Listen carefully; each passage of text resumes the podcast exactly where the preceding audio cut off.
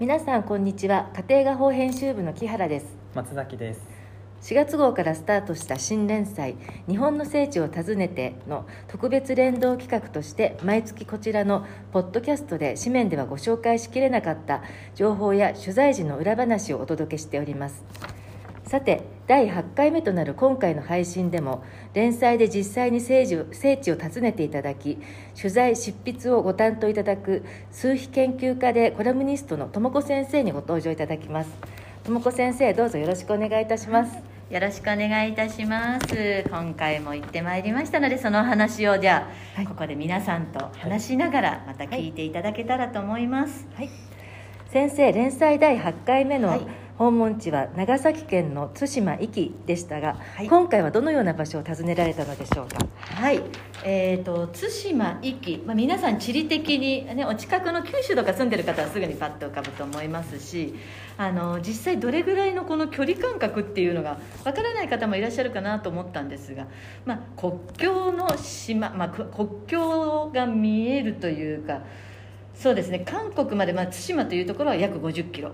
ということでちょっとこうなかなか皆さんが気軽には行きづらいのかなというところで長崎県にはなるんですけれども、うん、まあ、今回どうしてもそこに行きたい場所もあったのでこちらを選んでで、まあ、対馬に行ったらじゃあ壱岐の島の壱岐島にも行きたいなということで2島を巡っております。はい、はい。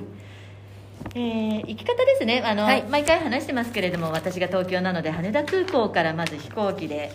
これあの対馬に行くにはいろんな行き方あるみたいなんですけれども、えー、そうですね。福岡に入ってえー、飛行機で飛ぶのもあり長崎空港から行くのもありあとはあの船ですね。フェリーとかあと高速ジェットとかに乗っていく行き方もあるみたいですが、まあ、私はより早くということで羽田から飛行機に乗っていきまして長崎空港でトランジットしてちょっとこう小さめなプロペラ機みたいななんですけど対馬、えー、対馬の山対馬山猫空港というところですね、はい。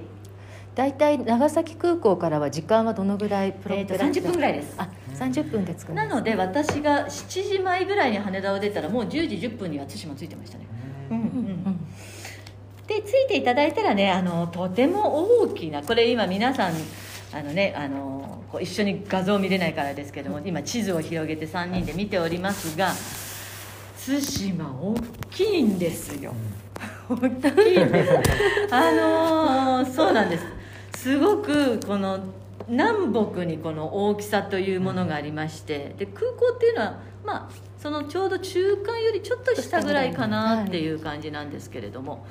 あのまあ、島をこうやって巡るということになると当然あのマイカーというかレンタカーですね、うん、していただくのがということで私もあの今回バジェットレンタカーさんの方をお借りしたんですけれども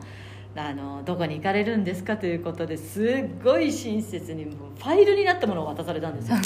でそれがもう島全体のその食べるところ見るところ全てのスポットを網羅してあとナビゲーションでこの番号を入れれば行かれますよなんていうので本当に親切にしていただいて、はい、あのそれを使ってあのまた進めていただいたところにもちょっと足を運んだりしてきました、はい、じゃあ空港からはまずはどちらに行かれたんですか？そうですね。空港からこれが実はこの行った時というのがこの今このポッポッドキャスト聞いていただいてる時期というのがもうちょっと後になると思うんですけど行った時がちょうど7月の頭でして台風来てたんですよ。みんな心配したかと思うんですけど、はい、私も心配したんですけどまあ大丈夫だろうと思って行ったけれどももう下からどんどんどんどん台風4号あの時上がってきてまして大丈夫かなって思ってとにかくお天気のいい時にこの絶景だけは撮りたいと思って行ったのが最初渡積神社です、はい、あのもしかしたらご存知の方も、まあ、よくね海水の中にこう海の中に鳥居がある写真っていうのは多分渡積神社だけではなくって全国にそういった箇所っていうのはあるかなとも思うんですがこの渡積神社は全部で5つの鳥居があるんですね。そのうちの2つがまあ海の中にあるということで、はいで着いた時はその台風の影響がまだなくてちょっと青空が出ていたので、はい、これは早くに行かなきゃということでそこにまず向かいました。はい。ね見てみてどうですか？写真。こうこうやっぱ山の中に海に向かって山もあっあ海からてすごい。そうなんです、うん。あの実はその対馬に降りて一番最初に感じたのがまず緑が多い。はいでその島の約7割が森林ということであ。ごめんなさい9割だ。9割。9割9割。健全な森林を維持するには定期的な間伐が必要ということで本当に森の中にいる？なんだろうそういうのって私も全国旅していてなかなかこう経験することがないので今でもすごいインパクトが強く残ってますねそんな森とか森林森林の島の島なんですね。とってもどちらかというとと海のイメージばかりでした。そうなんです、はい。島って言えば海なんですけれども、まあ、ちょっとこの後にねお話しするはい。壱岐の島とはまた全然対照的で本当に山々の中を道がこう通ってるみたいな感じ。なのであのすごい青い緑の中を抜けていったらあっていうので渡積神社で。でまあ、ちょうどねあの平日だったのかなあの人があまりいらっしゃらなくて綺麗に写真撮れてますので、これは紙面の方とあとインスタグラムの方見ていただけたらと思うんですが、はい。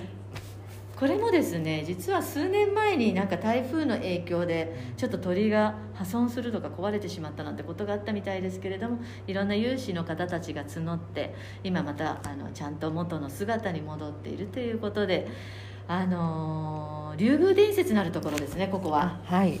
はい、あの皆さん覚えてる乙姫様とはい。っていう、でこの写真にあるようにあとは松な竜の松なんですよ、はこれがまたすごくてですね、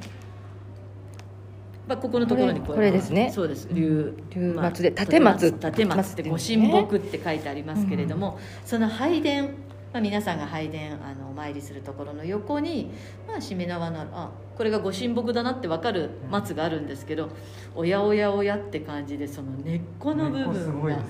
このこの感じが竜なんですよ。このあ波打つここの。そうなんです。それが本殿の真下に向かって入ってるんです。真下に？ってことは本殿が先か松が先かいろいろ思ったんですけれどもでもどう考えても不思議、うん、なんかこう神木それもうん本当になんか松としてへえっていう感じなのでもしこれ訪れることがありましたらそのもう本当に竜の形のように張ってっていう、まあ、今回の旅はもう2つの島で本当に竜の形をした場所がたくさんありましてなので行っていただけると分かるのかなというところがあります。はいでここがねあの主催人のお一人に豊玉姫の御事といって、まあ、これが乙姫様とかいうふうに言われてる伝説もあるんですけれども、まあ、ちょっと裏参道の裏手側に入ると、あ、の何人かあの皆さん一緒にそこにいた方たちも足を運んでいて何があるのかなと言ったらそこにちょうど、まあ、いわゆるお墓ですね。あの豊玉姫様が眠っているということでちょっとこう鳥居から中はもう写真が写しちゃいけないよということなんですが、実際に中に入って岩倉あるんですけどこれは多分今回3つあげるうちの1つぐらいすっごいご審議というかおわしまするところでしたね。ああすごく写真見れないのがね残念撮影がね、はいできなかったから。なんで私もうんまあこういうのを行ってみて、まあ、住んでるのが東京で関東なんであんまりこう近くに山とかやはり自然というものがはいそんなにあるわけではないからなんでしょうけど、ちょっとねこの自然のパワーというか恐れ多い感じが畏敬の念を持つというかもうこれがどこに行ったってあの奈良に行っても京都に行ってもどこに行ってもあるんですけど、でもこのなんかもうひっそりとある感あの私たちが本当にお邪魔させていただいてようやくそこに足を踏み入れるというようなこれはちょっと恐れ多い感じでいまだに。本当にあのお邪魔しましたというかもものものすごいパワーを感じた感じられたんですすパワーでものすごいねパワーここはなんか忘れられないっていう感じですね、なのでぜひ行ってみてください、はい。でねその後にちょっとこう烏帽子岳の方のあの展望所があって、まあ、これもお天気のいいうちに早く早くなんて思って行ってあのちょうど真下にリアス式の典型的なこう海岸の麻生湾という湾がありまして、まあ、これ日にちゆっくり行けばそこでシーカヤックとかね松崎君とかきっと、うん。はいあの若い人たちがきっとあのいろいろ体を動かすにはアクティブにアクティビティがアクティビティがね。あるん。なんか人気なところで、はい。あの多分対馬の観光のパンフレットとかにはよく映ってるんじゃないかなっていう、この烏帽子岳からのあれが見えてで、まあ、これもね本当に見渡す限り。あと遠くにもう霊山霊峰と言われているあの対馬では九州百名山にも入っている白岳というのが、はい。こちらの展望所からくっきりと姿が見えますのでやはり登るのはねなかなか難しいんですけどその姿を拝むだけでもあのこの展望所に行っていただければ大丈夫ですということで。はい。こちらに寄って。でそれからあと対馬の一宮というのがちょっと北に上がったところに海神神社さんという海の神の神社と書いて海神神社さん。こちらもですね結構最初はどこにあるのかな入れんと思ったんですけど思ったより階段あります。これでこれですよね、えーとこれですここね上がってこう左にさらに上がってまた上にすごい数上がってるんで300段どれぐらいあったか分かんないんですけどかなりあります、うんあの皆さん本当に前回も言ってますけど、旅行はくれぐれも足元はあのスニーカーとか歩きやすいで、はい。私は最近もうあのハイキング用のはい。スニーカーよりもやはりあの厚底というかその雨の時にも強いようなのを履いてる方が、うん。階段って結局登れば降りるんですね。はい。その時に膝にこの何百段と降りてくるとうん。必ずみんな膝とか股関節にやってるので 靴だけはもう一足買ってしまえば大丈夫なんであのおすすめです。で登るとこんな感じで、まあお祭りの時にはね島民を挙げて皆さんが一宮さんなんであの盛大なお祭りが催されるなんていうふうに言ってました、はいでそこから北にあのそのレンタカーの方にもぜひともインスタ映えだよって言われたのが、異国の見える丘展望所というのがありまして行ったのがちょうどお昼ぐらい。太陽が真上に上がってたぐらいだったんじゃないのかなと思うんですけど、あの少しね季節的にもあの霞がかかるというか、はい。冬だったらばっつり見えるのかなと思うんですけれどもただね上からこう下を写した写真もここ載ってますけれども、ねえ海綺麗ですね。透明度がすごいうん透明ですね。これすごい高さから撮ってるんで。あそれでこのあの携帯の写真あの全部私撮ってるの本当に iPhone で撮ってるだけなので、すごい透明度淡いエメエメラルドグリーンなのかな。ねすごい綺麗。すごい綺麗。はい。であのここからもお天気のいい日はその韓国の方までということなんですが、まあ、多分あのツアーガイドとかに載ってるのは韓国展望所というのがまたちゃんとあのもう少し東に寄ったところにありますんでそちらの方に行って、まあ、建物のねこんな感じでうん。あの少し情緒あふれる異国を感じられるような、こんな感じで、で、えーそうですね。地図とかも中にあるんですけれども、うん。こういうの全部、あのー空自海自自衛隊のあれですねレーダーとかがうん。ちゃんと日本、はい。あのもうこういうのを見るとあうん。国との境のところに自分がいるんだなって国境沿いにいるっていうのがすごく感じられたうん。場面ですね、ねこんな風にもうお天気が良ければなんか最近はやっぱりこう PM2.5 であったりなんか見えづらくなったっていうことなんですけど壱岐の島でも言われてたのは昔は全然対馬を越えて本当に向こうまで見えましたよっていうふうに皆さんおっしゃるんで、うん。まあちょっと最近はやっぱり空気がそういう意味では澄んでいないのでなかなか見えづらいのかな、まあ冬場になったら意外とこう車が走ってるところまで見える。ね、地図で見ても本当に、ねね、韓国すぐそそこに見えありますね。なんかきっとね観光客の方もあの、もちろん島内すごくハングル語もいっぱいあるんですけれども、今ちょっと残念ながらまあコロナの最中ということでなかなかその往来というか行き来がなくなってしまってるんですが従来はあのいろいろと韓国の方も来ていただいて島はいつもにぎわってるよなんていうふうに聞いております。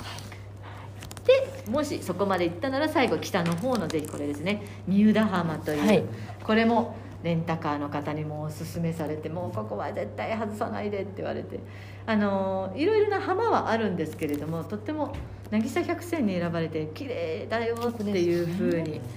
これは綺麗ですね、うんあの透明度抜群ですし、ええ。あのちょっと波の音とかが入っちゃって綺麗に撮れてるかわかんないんですけどうまくいけばあのインスタでご紹介できてるんじゃないのかない。と思うんですけれども。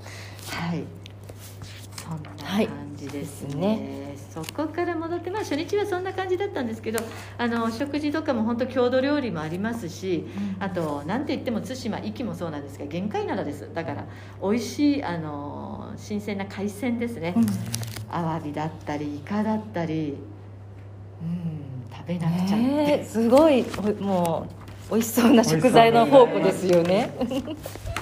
それと同時に私はなんか行った時にあまりに着いて朝が早い飛行機だったんでお腹が空きすぎてはい。もうなんかな食べるものあそうだ行った日は日曜日だったんですよ。そうだ平日じゃなくて日曜日に行ってでもお腹が空いて空いてなんか食べるものないかなって言っていた時にこれ今みんなで共有して見せますけどかす巻きっていうのが対馬にシンプルだけど代表する和菓子。お腹空いてると人って見つけるんですねお店を。あの本能で本能ので導導かれるままに日曜日だけが空いてると思ったのがちょうど見たのはこの桃の屋さんというのがちょうどこの行きがてにいや大変と思って入って。あもう美味しそう。美味しくってあともなか黒いごまのもなか、えあのまあ、もちろん東京とかでも、あの買えるらしいんですけど、でもなんかもうなんかないくつかはなんかここじゃないとあの、うあの配送してないんですなんて言ってたけど。ーはい。かす巻きはね多分知ってる方は知ってるんじゃないのかなっていろいろなあの和菓子屋さん出してるんですけどめちゃくちゃ美味しいです。うーん。あ本当にいろいろな和菓子屋さんでね白あん出とこしあんと。あってこれは行ったらぜひ食べていただきたいなと。あとさっき言ったイカ。うん。あとそうですね。まあアワビはそうですね、うん。あとお魚もお作りとかももう本当にどこで食べても絶対に美味しいと思います。なので食べていただいて、まあ、あのどちらに泊まってもということで。で次の日あの壱岐に移るまでに、はい。あの今度は島の南側ですね。の方を行きました、えー南の方というと、まあ、ちょうど壱岐に向かうあの港がですね下の方だったのもあって、まあ、そのまま降りていって最初に菰田浜というのがある、これも今回の旅行でピカイチ私が忘れられない。あのこういうのをご紹介していて言うのもなんなんですが、旅ってもしかしたら偶然性があった方が楽しいのかなはい。って、あの皆さんにこう、ね、情報を言ってはいるからあれなんですけれども、全くリサーチに入ってなかったんですよ私の今回ここは。うんはいでうん菰田神社うんじゃああの道すがらいい子？と思ってでちょうど白岳のこう近くを通っていくのでなんか山のそばって富士山もそうなんですけどすごくこう霧がかかるんですよね。であれ今日お天気悪いのかなと思ったらちょうど抜けたらパッとまた青空が出て。ねすごい開けている海岸ですよねすごい綺麗で,、うんでそこがもうあのリアス式って言いますけれども、うん皆さんのそれぞれのお家の目の前が車のように船があるんですよ、皆さんの交通網の手段として。でちょうど漁から終えて朝帰ってこられた方たちがいてでちょっと車ここ道に止めてへい、まあね、あのこう路上に止めるとみたいななんか東京の感覚でじゃないんですけど 言ったら「あ止めといて大丈夫ですよ」って言われて。うんで入っていくとやはりあの昔大陸の方からこの攻め入られた時のなんかそれをこう、まあ、退治したじゃないですけれども菰田神社ではそういった跡もいっぱい継承で残っていたみたいであの行っていただけるとちょっとその様子とか、うん。そういうのの歴史みたいなのが書いてあるのを見るのもちょっとこちらにはねあの今写真載ってませんけれども。なんかこうやっぱり島国なんで外から当然、あの昔々はこう攻められた時はい。に守ってくれた人たちがこういるんだなっていうのがうん。この神社にしちゃんとあの祀られていたので、うん。そんなのをこう感謝しながらですね。でここのところを見て、はい。その次に行ったところがまたあの先ほど言った和田摘神社のあのちょっとこう写真が撮れなかったよとはい。いうところのご審議がすごかったというのの匹敵するような 感じのところですね。そうなんですよ。このお名前がこれのね前ぐらいの。あの皆さんねこれ聞いてると思いますけど私のもう何百枚っていう写真を見て見ていてすごいことになってるんですよ。これですね「託つ」うん読み方、まあ、そのまず、はい。多く久しい。これね多分ね地図でね本当に調べていくのすっごい大変だったけれどもこれも「行きなさい」と言われて「はい」っていうところだったんです。住み方。ちょっと民家の中だったんであの抜けていったのでこの地図大きいのちょっと今木原さんが言ってますけど、こんな感じで。ね、道がないでしょ？ないです。道がないんです。よ道がないんですけれども、でもまあ小さく看板とか、まあ、私はそのあのバジェットレンタカーさんのおかげでここに行きなさいっていう番号を入れて行ってたんで、であのちょっとこう中に入るとですね雰囲気が全くタクス玉ですね。タクス玉天神社あのちょっと入るとあ虫除けは必要です。あのすっごいし原生林です。原生林のある中をこう入っていって。な中はあのちゃんと参拝順路はこうですっていうのがあるんですけれどもまあここにあったまたこう神木があの木に神は宿ると言いますがあのすっごいすごいですね。すごいんですよ。何がすごいかっていうとみたいな。ちょっとね形がねうん。う浮かび上が上がってるような浮かび上が形ってますよね。ね。浮かび上がってるんですよ。あのかも有名な対馬山根いやずっとああの枝ぶりっていうかそれが竜をこう巻くようにこうたくさんのあの竜がこう何匹も踊ってるような感じだったんですよ、うん。だからあすごいなと思って上ばっかり見上げてて写真撮っていて、でまあ全体像を撮ろうと思って後ろに引いて撮った時にあれ？と思ったのがこれだ。あもうあの本当にまたお邪魔し、まあ、もちろんお邪魔してるんですけれども、あの本当にうるさくないように あの鳥居をくぐったら本当にまあ私一人で行ってるからねあれなんですけれども、まあ、大勢で行って本当にワイワイガイガイっていうのはあのお参りの仕方としてはということなのでぜひ粛々と言っていただいてその満ち滝というのがまたちょっと不思議に揺れているね精霊みたいなものもありましたので、あのぜひそこら辺もあの行っていただいてその先にここが、えーもう一個ですね筒崎その近くにねなんかこうなんだろうなトレイルロードみたいな、まあ、きっと家族で行ってもあの遊べる場所があるんじゃないのかなという岬になっていまして実は右側がその岬の右側が、えー朝鮮海峡。で左が、えーまあ、県外ですか日本のう領土ということで。なんかすごいまたそこも国境のところに自分が立ってるような県境じゃないですけどうん。すごい感動するところで。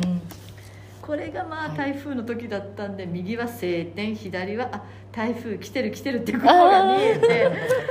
なんともなところ台風に追いかけられて追いかけられて上に今ちょうどあの時長崎の佐世保に上陸したんですよねなんで。あもう近くまで来てると思ったんですけど。ここもいい。だからもう北と南で対馬は全然雰囲気が違うのでえあの一泊は確実にしていただきたい。えうん。であのさっき言ったみたいにねシーカヤックとかあと白滝もまああの中級以上なのでトレッキング難しい場合もあの北の方にもみじ街道っていうのがあったんですよ。そうああります。う。んはい。そう。これが秋になるとすごい綺麗に紅葉する。ちょっとあの私が昔あのアメリカに住んでた頃のあのニューハンプシャーとかこのなんかねカナダの方の景色に似てたんですよね、森のその森がいっぱいであ紅葉したらこんなになるってこの映像があったんですけれどもあこれはなんかこう東京あの日本列島本州というよりは少しこう北の方の空気感っていうのがすごくしててしかも島だということで、あのねまあ、前回もねあの行ってくださいってことで散々あの阿蘇とか、高千穂とかもうはしゃべりまくってるもうすっかりあのここにいるお二人とももう対馬に行こうと心にして。すぐに行きたい。飛んでい。きたい。なと思い。ます飛んでい。きたい。近い。から飛んでい。けるそうぜひ対馬皆さん行ってください。はい。はい。でそこからあの伊豆原港から今度高速ジェットで1時間です。あの港2つあります。あの芦部港というのと郷ノ浦というところで私はまあ早い方の時間の高速ジェット乗ったので芦部港という芦部町というところですね。あの今度は対馬と違って息ってこうピュッとこう小さくと島が全体的にこう小ぶりな感じ、まあ、小ぶりって言ったら変ですけれども東西南北でもまあ20キロ以下ということではい。車を走っていてもあのじゃあ一番東にいて西に行くのも、まあ、15分ぐらいでみたいな。あそんななんだっていうで、えーここは逆にさっき森林って言いましたけれども一番高くて 200m ちょっとなんですごくこう見晴らしがいいというかはい全然違ったまた感じですね、で壱岐といえばまあ神の宿る島というふうに言われて本当にあの神社庁にあの登録されてる神社の数も相当な数があるんですけれどもここで皆さんに絶対見せなきゃと思って行ったのが小島神社なんですよ、モン・サン・ミッシェルでもあの干潮満潮分かんないんですよ。どんなに調べても分からないんで もう行ってかないと思ってまず着いてから2時半ぐらいだったのかな。すぐに行ったら「はい渡れません」っていう感じでこう海の向こうに小島が見えるわけですよ、はい。さあどうしようと思ったら、まあ、御朱印をするならここここに行ってみてくださいっていうなんかちょうど案内があったのでそこから一番近い、まあ、柿ハウスさんというところに行きましてあの御朱印をもらった後あの今日は何時になったら渡れますかね？というような話をしたらあのご丁寧に調べてくださいまして。で実際はあのちゃんとしたあの状態になるには夜の7時半だかなんかだけどもう5時過ぎぐらいからは多分渡れる。って言われてじゃあそのぐらいに戻ってこようかなと思ったんですけど先に行ったのが左京花とあと原冬地蔵というはい。これはなんか多分家庭画報さんでも前に載せてたことがあったんで原冬地蔵ね。もうね今回いる間に3回4回しつこいんですよ。私も。何としてでも海の中の写真が撮りたくて。いつ行ってもみんな綺麗に姿が見えてるの。ねこれはね、うん。ここだけがあ写しようもそうだったじゃないですか。はいはい。そうですねもう見えませんってもうクルーザー言われて泣く泣く諦めて。で今回はその原ハゲ地蔵はあのこんな風な感じだったんですけれども、まあ、でも、まあ、見てあと左京花というこれも私行ったことないんですけどちょっとアイルランドかなと思うような なんかこういつもこう世界の地図とかこう好きなんでいろいろ見てる、うん。なんかこの芝の感じ、はい。すごい綺麗だったんです。よあのね本当奥行き感がお伝えできないのがもう、本当に。あでもあの家庭がプレミア旅行者さんでよく息はあのリトリート入ってますんで皆さん、はい。そういう時は息。行っていただければこの奥行き感出てきますので。ぜひ行っていただいて、はい。ここも龍神様の神社がちゃんと岬にあってでこれらを回って戻ってきてちょうど4時ぐらいだったのかなそしたらさっとこう道が見えてたわけですよ、つながりましたね。つながりだして、まあ完璧ではないんですけどあこれなら渡れると思って、えで渡りましてでこれ実はこの小島神社のこの裏手側にそのちょうど参道というか階段で上がって、まあ、神社がその中にある。もうこれも完全に山その島全体が、はい。あの神域ですね。神の域なので、うん。あの何一つ持ち帰ってはいけない。もう神々が宿るところのもうもう皆さんがもう憧れるというか行きたいっていうのがこの小島神社なんじゃないかなっていうふうに思うんですけれど、うん。綺麗ですよね。ね綺麗ですよね。そうですね。干潮時にのみということで、まあ1日2回あのその時も朝と夕方だったのかな、まあ、チャンスはあるので、まあ、何時に行っても多分うまくいけばその渡って裏手側から本殿へ続くそのうん。階段、まあ、ご利益としてはあの、まあ、恋愛成就とか、まあはい。あといろいろなことですね、はい、うんもうあの竜の神様が全部竜になって、まあ、本当に壱岐の島の竜の神様がそのまま出雲に渡るみんなを連れて渡るなんていうふうに言われているぐらいですのであのすごい力強い竜があの上を舞ってるんじゃないのかなというふうに思います。はいでそこを見てそうですね。あの今回は結構長く旅行ってたんですけれども、まあ、あの先に泊まるところのお話だけ先にしてしまうと実は壱岐のあの壱岐島ですね。壱岐のじ壱岐の島というのはあの湯の本温泉という温泉郷がありまして。はい。でもこの温泉郷というのがすごくあの有名ですね。約1700年前に神宮皇后が発見したと言われている、まあ、この神宮皇后なんか書いてあるのによると卑弥呼と言われているのではないかとかこういろいろな言われのある。その神宮皇后が王神天皇の産湯に使ったという伝説のあるちょっと赤っぽいあのお湯なんですよ。これがとっても肌にこう美肌の湯と言われてぬるっとこういい感じで、あの温まりますね。あの暑すぎずというところでで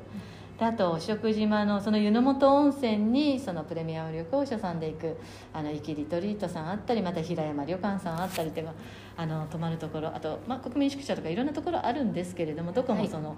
湯を源泉100%で引いていますのでそういうところで体を休めてで壱岐の島はあの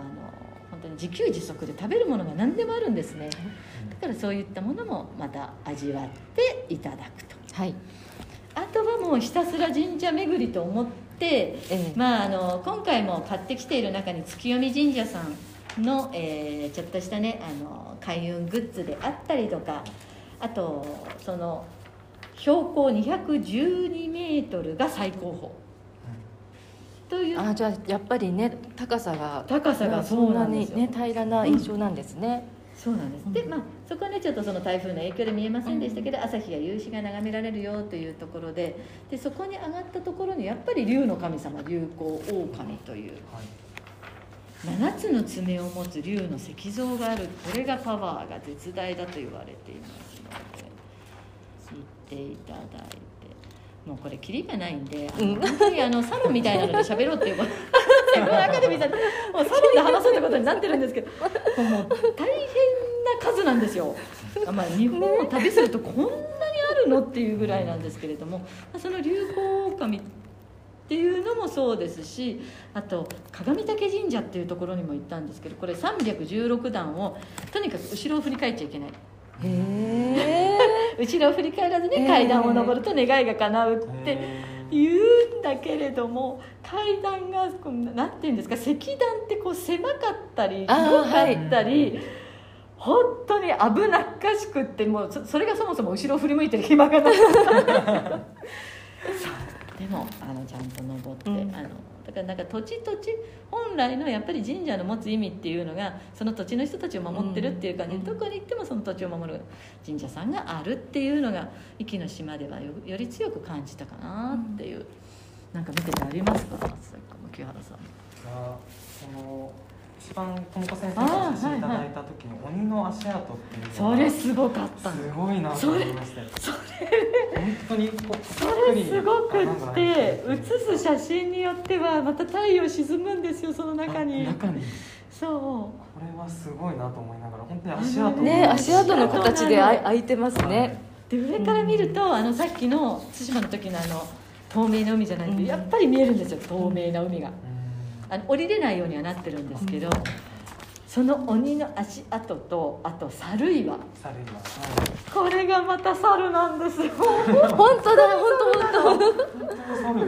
本当本当に横側で。当大きいですよね。大きい。結構大きいですね。でもこれもねその近くにちょっとあのお店屋さんがあって、うん。なんか聞いたところによるともともとこう茂みブッシュになっていてなんか長いこと発見されてなかったと。うんでここら辺っていうのはやっぱりこの戦争の時に結局使うことなかったけどこの大砲とかいろんなのをすごくこの準備していた砲台っていうのがいっぱいあってそれをなんかこう綺麗に整備するんでその茂みを買ったら出てきた。出てきてみんなが猿そっくりでなんか観光地になって猿いるうん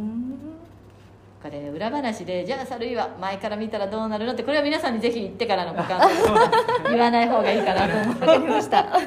猿岩は。いあとはねあの神社さんでもしよかったら御嶽神社面嶽神社という男男のつくゼロ地場と言われてましてで実はまあここが本当に一番最初に国海の時に、えー神がこう島を作る時に降り立ったというのがこの御嶽神社のある山。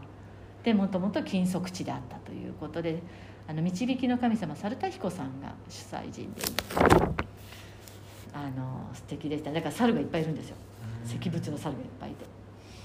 あの宮司さんが中であのお宮のカフェみたいなものもやっていますのでぜひ時間が合えば、えー吉野宮司と一緒にコーヒーを飲みながら息の話を聞くなんていうのも素敵かもしれません。はい。はい。あと何かありましたっけ？ああと春の富士に行ったね。これがそうですね。あのなんだろう。長崎県の中で2番目に大きいって言われている平野があるんですよ春の辻って原の辻と書いて春の辻というんですけどこことかあと古墳とか歴史にまつわることはまずこの博物館に行っていただけるとすごくあの映像の説明であったりとかあとボランティアグループの方々がすごいお話をしてくださるのであのその昔ここでその交易とか貿易がなされた海のシルクロードだったんだよなんていうお話とかあとなんかねそこに立つとちょっとこうはるかロマン歴史を昔をもうこの義手は神殿の時のうんなんかワープしたような感じ？なんかそういうのを思いましたね、ね、古のパワーを感じたってねね。感想で書かれてらっしゃいますね。すごい本当にそんなに昔にこんなものが作られてたのかっていう感じ、あのなんか私たちだけがこう知恵で今生きやすくしてるっていう感じですけどいやいやもう紀元前の時代からもう縄文時代から始まって生活にその石でこうナイフの代わりになってたとかあと火で何かこうこう煮るためにはこのちゃんと家宅のようにこう立てる台もあったとかちょっと話を聞いて知るとびっくりするようなことが多くて、うん、歴史というか考古学というか。はい。はい。ね、壱岐の島、これも、まあ、近いです。対馬よりも壱岐の方が近いので。はいまあ、あの福岡にいる方、まあ、いるとね私たちがこう東京にいても伊豆諸島に行かないのと一緒で もしかしたら九州の方もなかなかこうご縁がないと行くことないかなと思うんですけど、あの今回唯一辰野島というこの上にあるんですよこのた辰野島ブルーと言われた勝本町のところにあるここですね辰野島。はい。これはさすがにちょっと台風の影響で綺麗なもう青が出ないのが分かっていたのでうん。行かなかったんですけど、はやっぱファミリーの方とか皆さんがいて、ねなんか海っていうと沖縄？と思うんですけれども、いや長崎県の多分五島列島もだと思いますけどもこの対馬駅にもこんなに素敵なところがあるんだよということで、ね、少しこうゆっくり回れたらいいですよね。いいですね、いいですね。ウニとかそう食べ物もね。生牛に、はい。ウニに。あと麦焼酎発祥の地あ、発祥の地なんですね。発祥の地でうん。あの知られてないんですけどって。い うそうなんです。あそうなんですか。って言って。うん。何か気になるところとかありますでしょうか、はい。こんな感じでした。はい、大丈夫大丈夫。はい。はい。はい、ではあのともこ先生今回もいろいろとお話をありがとうございました、はいありがとうございます。紙面だけではなくこちらのポッドキャストで音声を聞いていただき聖地を訪れた気持ちになっていただけると嬉しいですね。連載はこれからも続いてまいりますのでぜひ次回もお楽しみにしてください。それでは皆様ありがとうございました。次回もお楽しみに。はいありがとうございました